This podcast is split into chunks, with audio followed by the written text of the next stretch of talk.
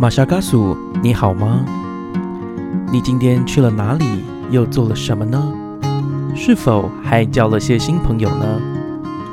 岛屿的阳光适合阅读。马昆蒂夫想跟您做个朋友，并分享我今天读到的一些心得。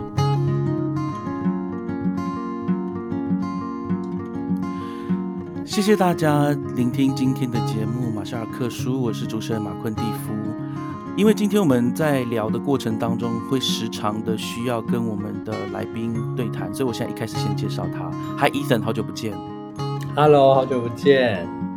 呃，谢谢你今天来我们节目，因为要帮我们解决一些就是技术上的问题，所谓精神分析的部分。那我先说一下，今天这本书是在二零二二年八月三十号由商周出版啊，在台湾这边是由商周出版的一本书，叫《我们没有好好道别》。它的呃副标是写说一位哲学教授写给自杀儿子的告白，然后。再下一个副标是一段精神分析的疗愈旅程。在进入这本书之前，我们先让大家了解一下，其实为什么马昆蒂夫要分享这本书哦，是因为我们知道心理健康的问题越来越受到重视。根据这个台湾一个叫台湾自杀防治学会的一个调查发现呢，在一百一十年啊，民国一百一十年跟民国一百零九年的时候呢，那个自杀。死亡的人数是占总人数，呃，总总体死因的排名第十一位。我们常常都说哦，什么年度十大死因有没有？你知道第十一位是什么吗？就是自杀。那可见呢，这个对是呃蛮严重的一个状况。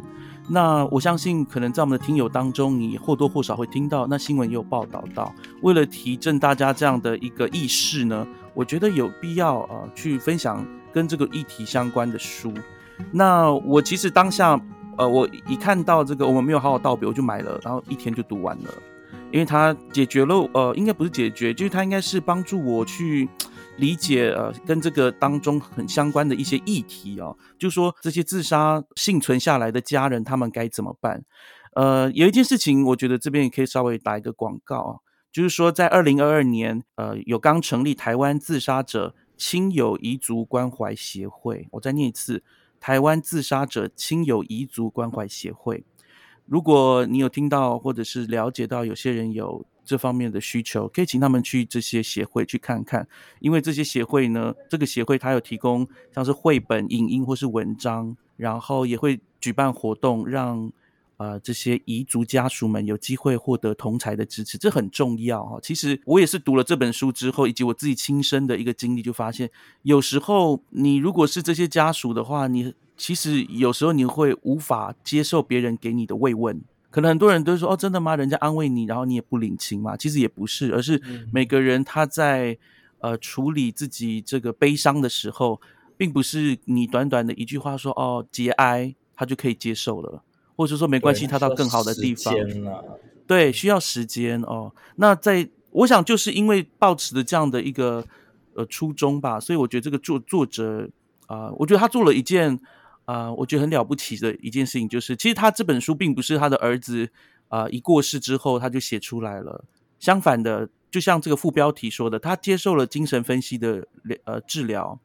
然后过了五年之后才开始动，然后翻翻修修，然后不断的一直修订。然后他其实一开始哦，就是他知道他呃，就儿子发生这件事情啊，过世之后，他大概呃好好几年的时间都一直在写关于这这个部分的东西，他一直想要把它理清楚，因为他有一个很很无法理解的状况啊，他觉得充满疑惑。还有，就他有沉沉溺在一种巨大的悲伤里面。反正总之过了十五年，他终于。啊、在他的家啊亲人的这个鼓励下，把它写出来了。呃，如果各位在读这本书的时候，你觉得说它里面呃会不会太沉重？当然会有沉重的部分，但是也要跟大家说，这个跟疗愈真的很有关系。好，那我就先从呃这这个呃作者他叫理查布斯比，我刚刚不知道有没有介绍。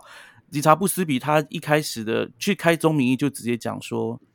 他的太太接到了。因为他有，嗯，他自己是再婚嘛，哈，那再婚之后，然后替呃从前妻那边得到一个消息说，他们的儿子呢开枪自杀了。那大家也知道，在美国啊，枪支的取得非常的容易，所以他呃，他当下是无法接受这样的事实。我就稍微介绍一下他们家庭的一个状况，所以各位可以了解这个一个事件是怎样。这个理查布斯比呢，他就跟他当时的妻子叫 Rebecca 啊，雷贝卡前妻艾琳打给他电话。他跟前妻有一个儿子，就叫 Oliver 奥利佛。然后 Oliver 呢，我这样看起来好像 Oliver 是他的独生子哈，因为他没有好像没有特别提到。呃，就 Oliver 以外的一个儿女，然后这个 Oliver 在自杀当时，其实他是有一个太太啊，叫 Anna，然后他们两个当时是有一个三岁的儿子叫小杰。你随着这个书，你会慢慢的发现，哦，他不是像我这样很无聊的先讲自己的家庭是什么，然后什么，他是慢慢慢慢的试出一些记忆的片段，慢慢慢慢的，然后跟事件发生当时做一个重叠的对比。因为它的重点就是在于说他的心理状态的描写，我觉得这个部分很重要啊。重点是心理状态，而不是这个是什么故事。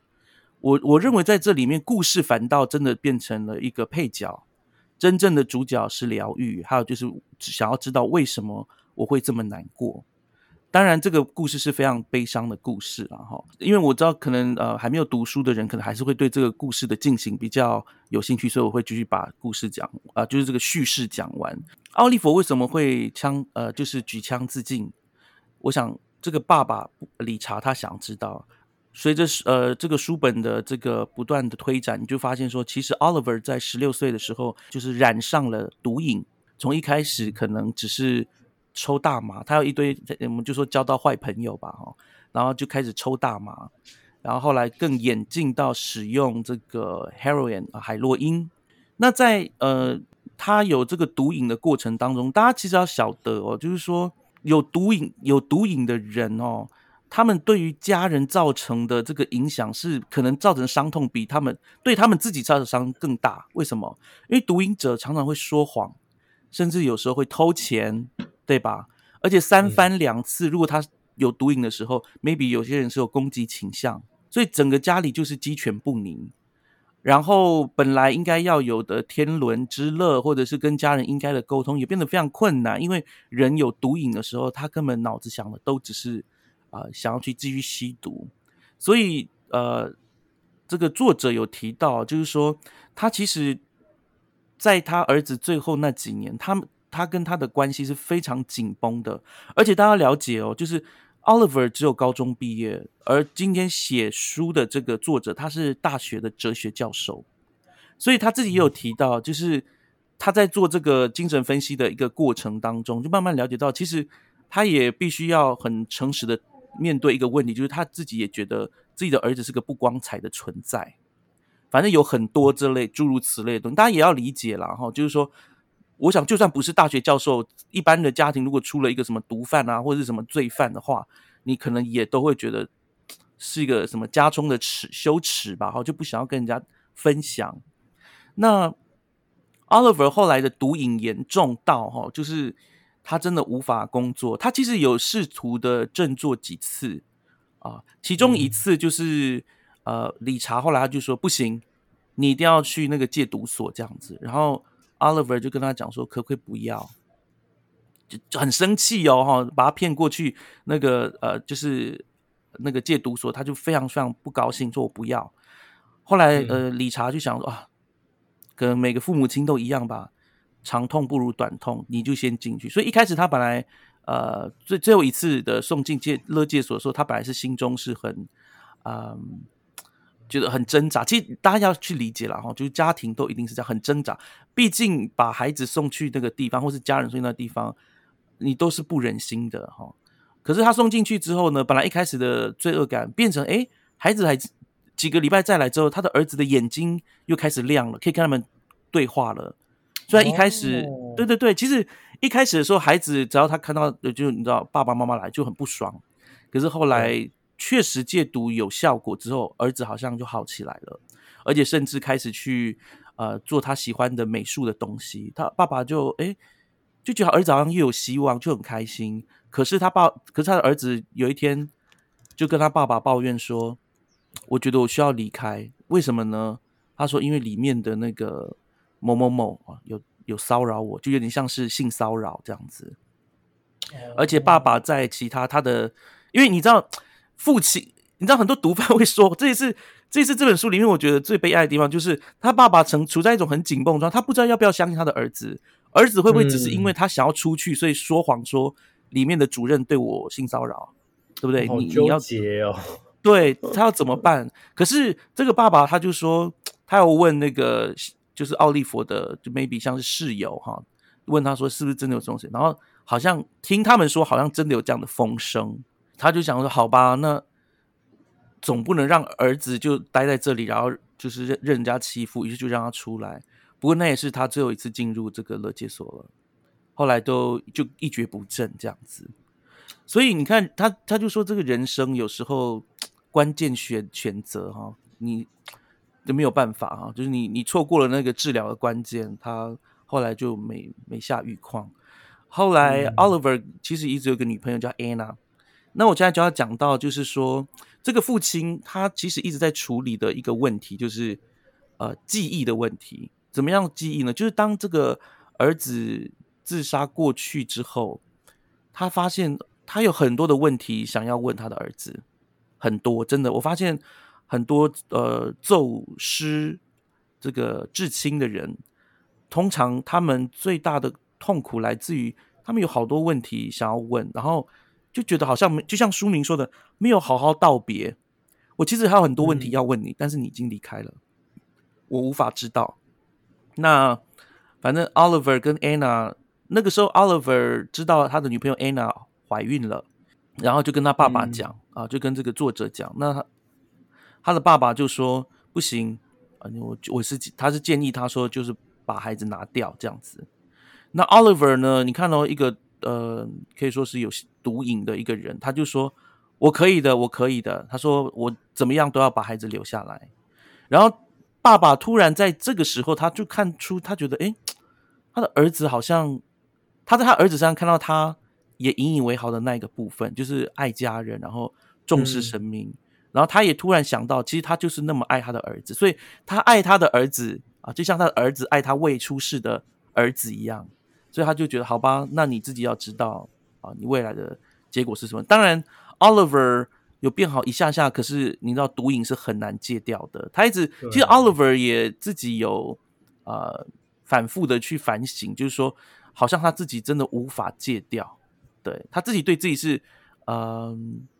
你知道，就是毒瘾的人是这样，如果他有心要戒，可是又没有成功，又去吸毒。然后每次痛苦到不行，又想要再戒，然后又没有成功，又再去吸毒。其实久而久之，他就慢慢没有自信。他就形容说，Oliver 的这个意志越来越消沉，然后到最后，甚至可能在毒瘾的一个影响底下呢，然后开始去对他他父亲啊，这个这个作者他呃他在书里面有写，他也在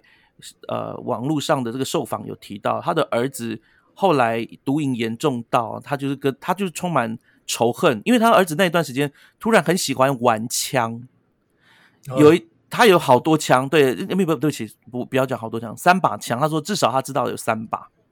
然后他说这三把枪就喜欢玩枪。有一次他就是儿子要闹自杀，然后在家里，然后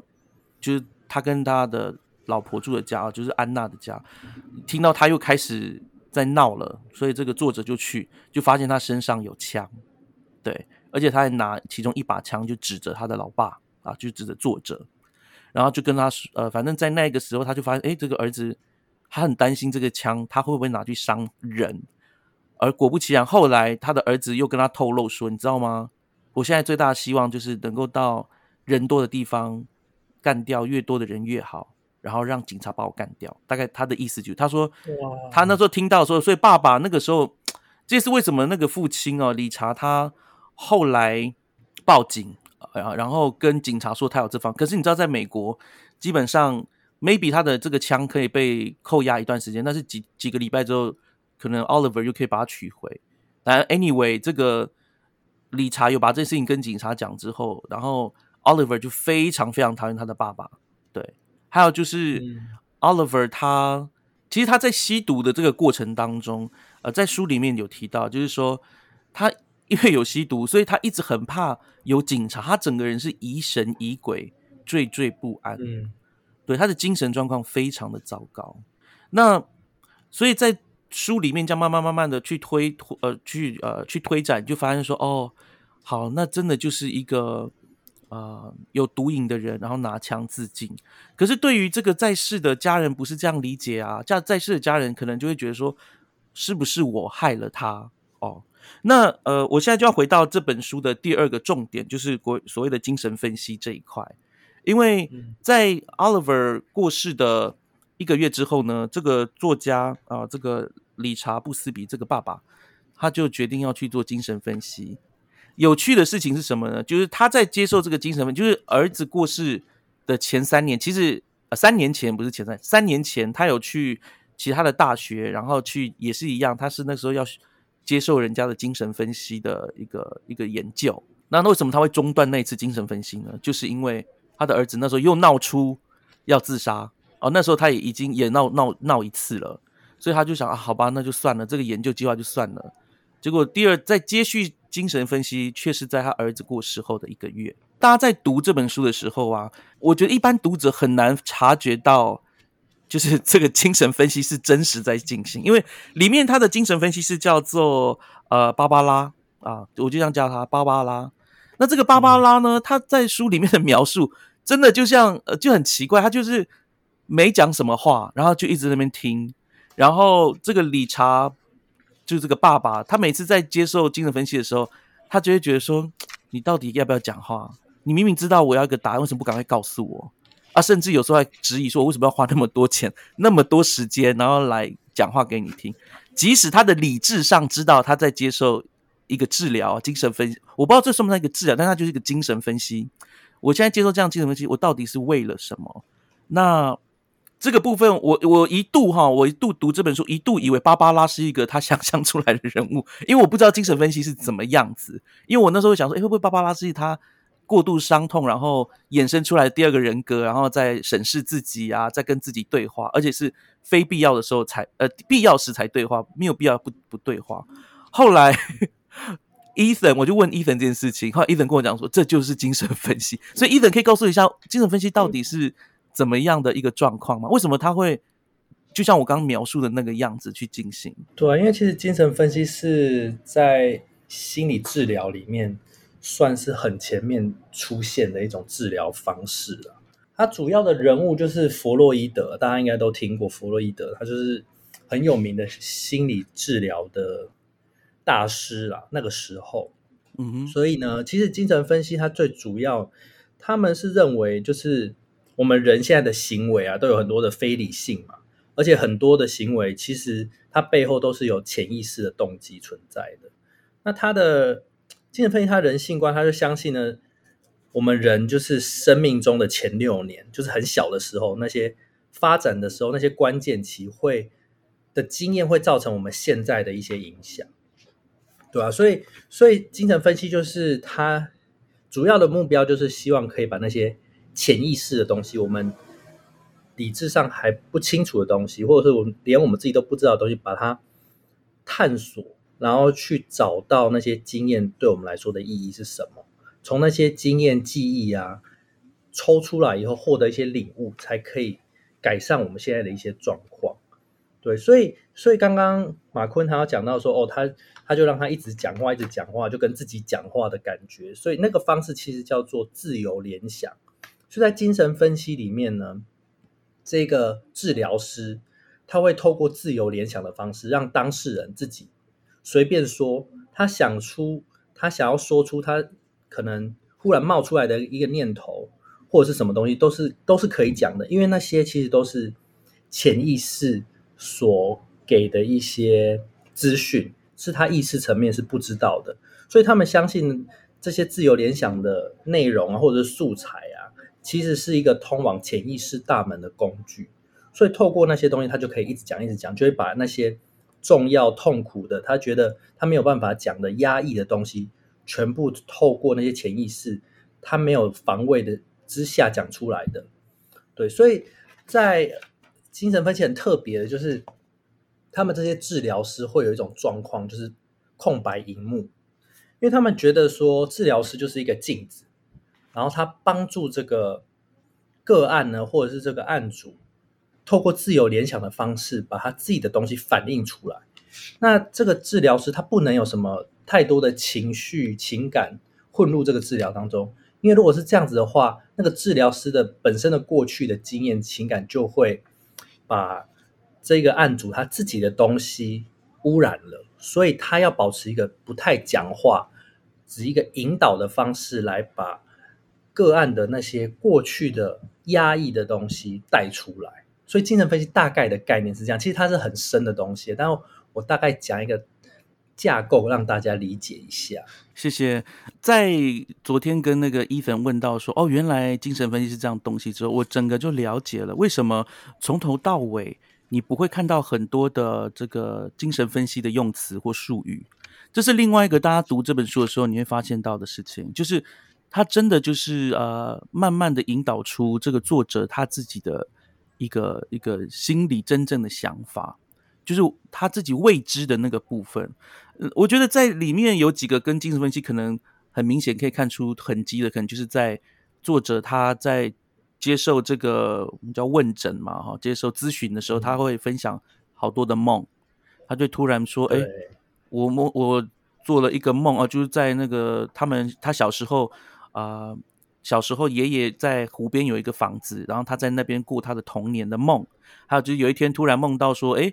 那个房子那边的那个湖有一个很很深的深渊，可是他不知道为什么很怕那个深渊。以前他是不怕的，可是在最最近的梦里面觉得非常的怕。还有另外一个梦就是，呃，他突然梦到以前那个小以前湖边的小屋，后来是卖掉了，然后他后来在梦中梦到呢。他又到那个小屋，可是小屋卖给别人之后被重新整修，重新整修之后，他却觉得非常的难过，而且还为此大哭。对，就在这种梦啊等等的东西当中，哎，你就看到说，哦，他这个啊，呃，这个分析师会引导他，但真的是很少在跟他讲话，顶多就是说，你想，他可能问的就是说，你你为什么会？你觉得你为什么会想哭？他也不会去帮他猜测什么，他只是问他，你为什么？然后我我我看了之后，我就觉得这个这个分析真的好好冷血哦，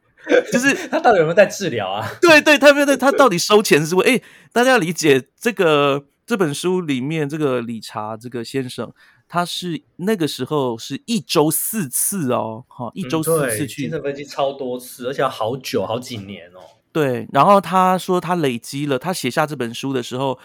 他那时候已经是累积数百个小时，hundred，我在想，搞不好上千个小时，他有把它去记录下来。对，所以其实中间已经舍弃掉很多很多东西。我相信他跟这个芭芭拉应该就是交手很多次，所以他能够把一些就是呃，因为其实说真的啦，我我自己想要问 Ethan 啊，就是说在做这种呃。我们可以说，在仪式者，我知道这个时候是人生最大的可能一个关卡，对对很多人来说是。那在一般来说，要做这种个人疗愈啊，或等等的，难道做精神分析一一一图吗？还是你有听过其他的一种方式会去做这样的一对一的治疗？其实有很多种诶，就是其实精神分析是一个很大的学派啦。那它有分为很多，像比方说后期的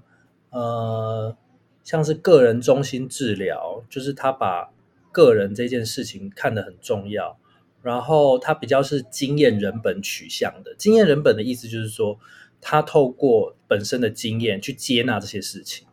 比方说，他有遇到一些痛苦的事情，像是亲人过世，在这本书里面讨论到的，他就去经验这些东西。他们相信，透过经验去接纳这些东西的时候，人就会改变，变得更好。对啊，所以。或者是一些存在主义的东西，他们认为人生就是一场焦虑嘛？可能我们就是来到这个世界上就是孤单的一个人，最终我们是孤单的走。当当我们接纳这件事情的时候，我们那个焦虑，我们就可以跟那个焦虑共处。所以其实很多在心理学概念里面有很多不同的学派，甚至到后期比较呃后现代的学派也有，他们比较重视焦点解决，解决掉当下的问题。如何改善人际关系？这种比较注重实际层面的，或者是一些行为、认知行为，所以有好几个学派。所以精神分析只是其中的一种。是，所以说。呃，大家就可以找到适合自己的一个疗愈的方式。如果你认识有些人，他们不一定，如果他们有这个需求，他们不见得只能寻求精神分析的一个方式。在书里面有提到啦，就是说作者说他自己选择精神分析这种个人式的这种咨询，他觉得其实是一种傲慢，因为他自己觉得说他不想要跟其他人哦一起分享他这种内心这么深沉的感受。另外一方面是他觉得。呃，他对他儿子的这种思念跟爱呢，呃，可恐怕会随着跟大家一起的而而而褪了色。那我觉得每个人是不一样的。呃，先跟大家讲，呃，其实就是这个处理自己个人的这个啊哀悼啊，是很个人的一件事情。你就选择你适合的方式，因为事实上作者也承认，他相信他如果早一点去接受那种团体式的这种支持团体。或许也会有很好的，对，也会有好的成果。只是当时的他觉得他没有办法用那种方式，所以他用比较，他说这是比较强烈的个人方式。我要讲几点，就是我觉得我对这本书的其他的要跟大家补充的部分。这个作者，我认为他是真的是非常的坦诚，因为他在里面有提到，我其实儿子会过会过世啊，会变成这样，很多父母都会讲，我到底是做了什么。所以他做了很多更深刻的一个追问呢，就问说会不会是我的基因有问题？是我的基因造成的呢，还是我太太的基因造成的？还是我们之前的祖先？他有去问这些事情啊，有去观察。他除了基因之外，是二是他是不是有做什么事情导致他的儿子走上这条路？例如说，其实呃，作者他很很坦白讲，他说他在儿子十六岁左右，他跟他的太太，当时的太太要离婚。因为他自己已经在婚姻当中两次啊有外遇，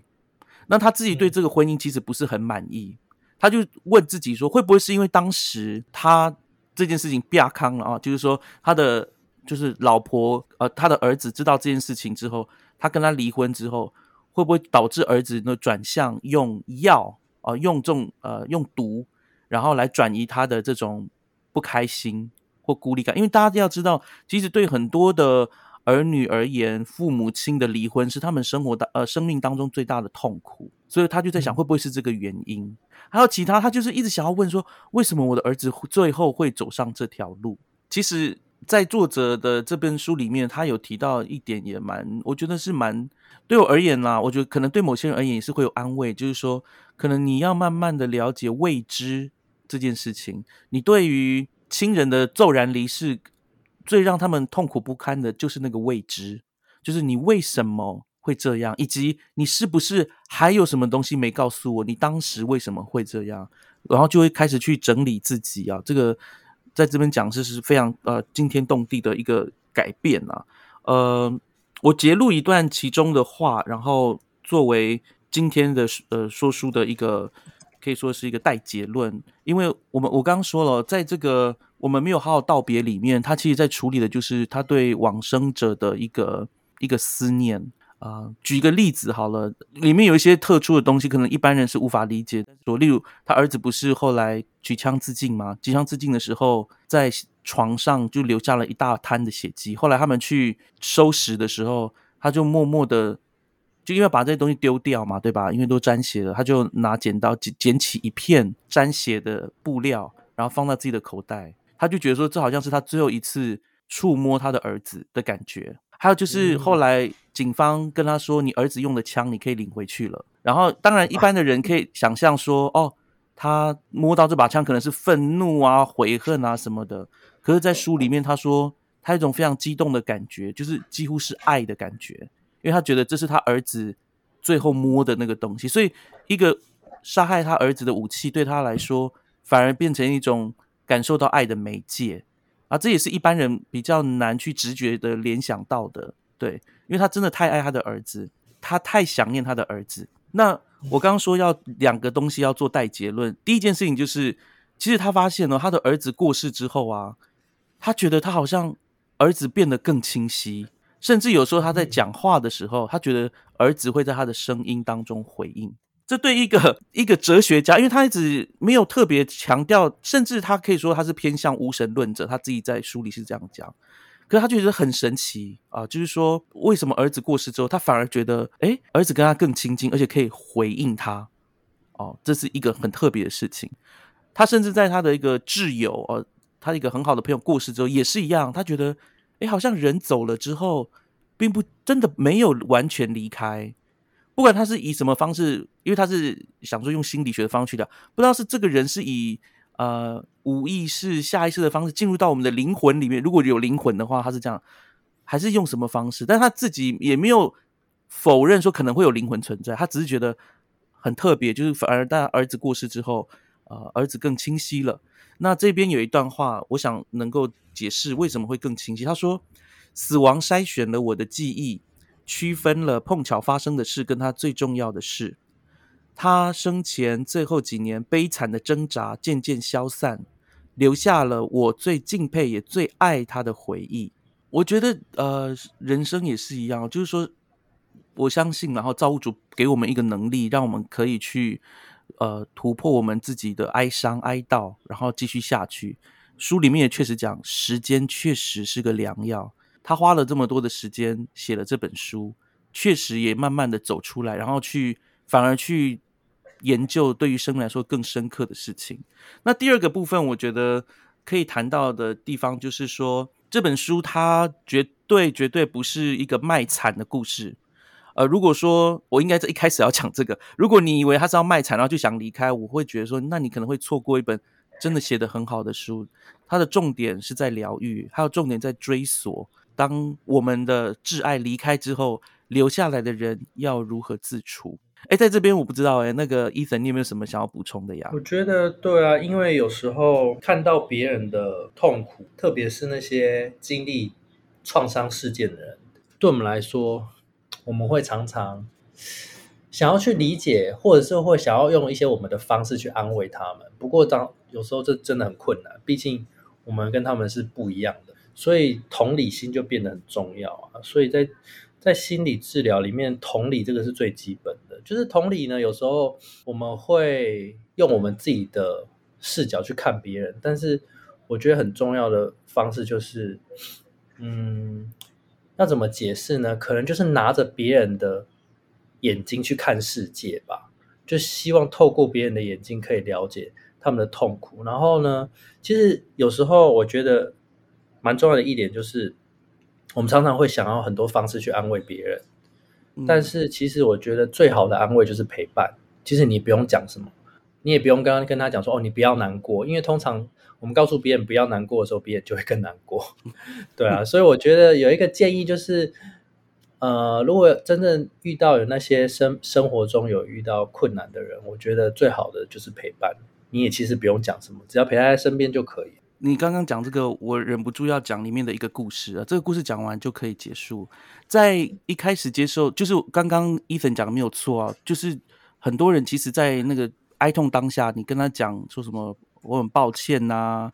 或者是不要难过，真的是没有什么用。而作者也是感觉到，你为什么要说你很遗憾？就按英文都说 “I'm sorry”，他说你在 “sorry” 什么？对他就不能理解。然后等到他的儿子告别式的时候呢，他那个时候想说：“哎。”因为那个他们找了一家呃，就是礼仪公司嘛，哈帮忙处理这些事情。然后礼仪公司就处理的时候，他就想说：“哎，他们真的会让，就是他就很好奇，说这样的仪式到底有什么意义？这样子，他就是他其实也有一点担心，说那个到时候大家就因为你知道，大家不是有那个会一一上前来，然后向家属致哀吗？他就在想，这个真的有用吗？哎，结果他说他在那边，然后看到满满都是。呃，爱着他儿子的人啊，或者是很珍视他儿子的人到场，然后对他说，一一跟他表达这种哀伤的感觉的时候，他突然就觉得他受到了支持。就像你刚，我觉得他印证了你刚刚 Ethan 刚刚说的，就是 be there 啊，到那里其实就是最大的支持。然后你对他说的话，他在当下可能不一定能够接受，但是你在那里，然后向他表达你的哀悼之意。真的就很够，而且他说给他更加增的力量。那时候他之前是没有完全没有感受到的，在整个一个哀戚的过程中都没有感受。但是那一次大家就是好像来了三百多个人，那个时候他就觉得哇，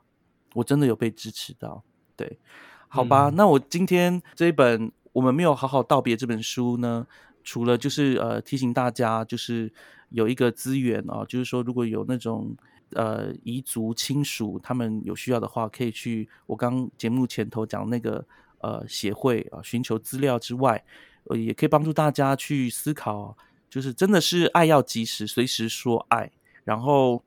如果你跟家人之间你有什么问题，赶快问，不要到最后的时候你留了很多的问题啊，然后没有问，到时候真的是会蛮难过的。好，那我我们就今天节目就到这里结束喽。马夏嘎叔，我们就下次再见，拜拜，拜拜。喜欢我们今天的节目吗？欢迎各位听友能够到 Spotify、Apple Podcast、Google Podcast 或 Sound On 聆听我们的节目《马夏尔克书》，并且在 Apple Podcast 上给我们五颗星的评价。当然，如果各位还有其他的，意见或者是很好的想法，也欢迎到我们脸书的粉砖以及 Instagram 上面的粉砖留言给我们，我们很期待获得各位的反应跟回响哦。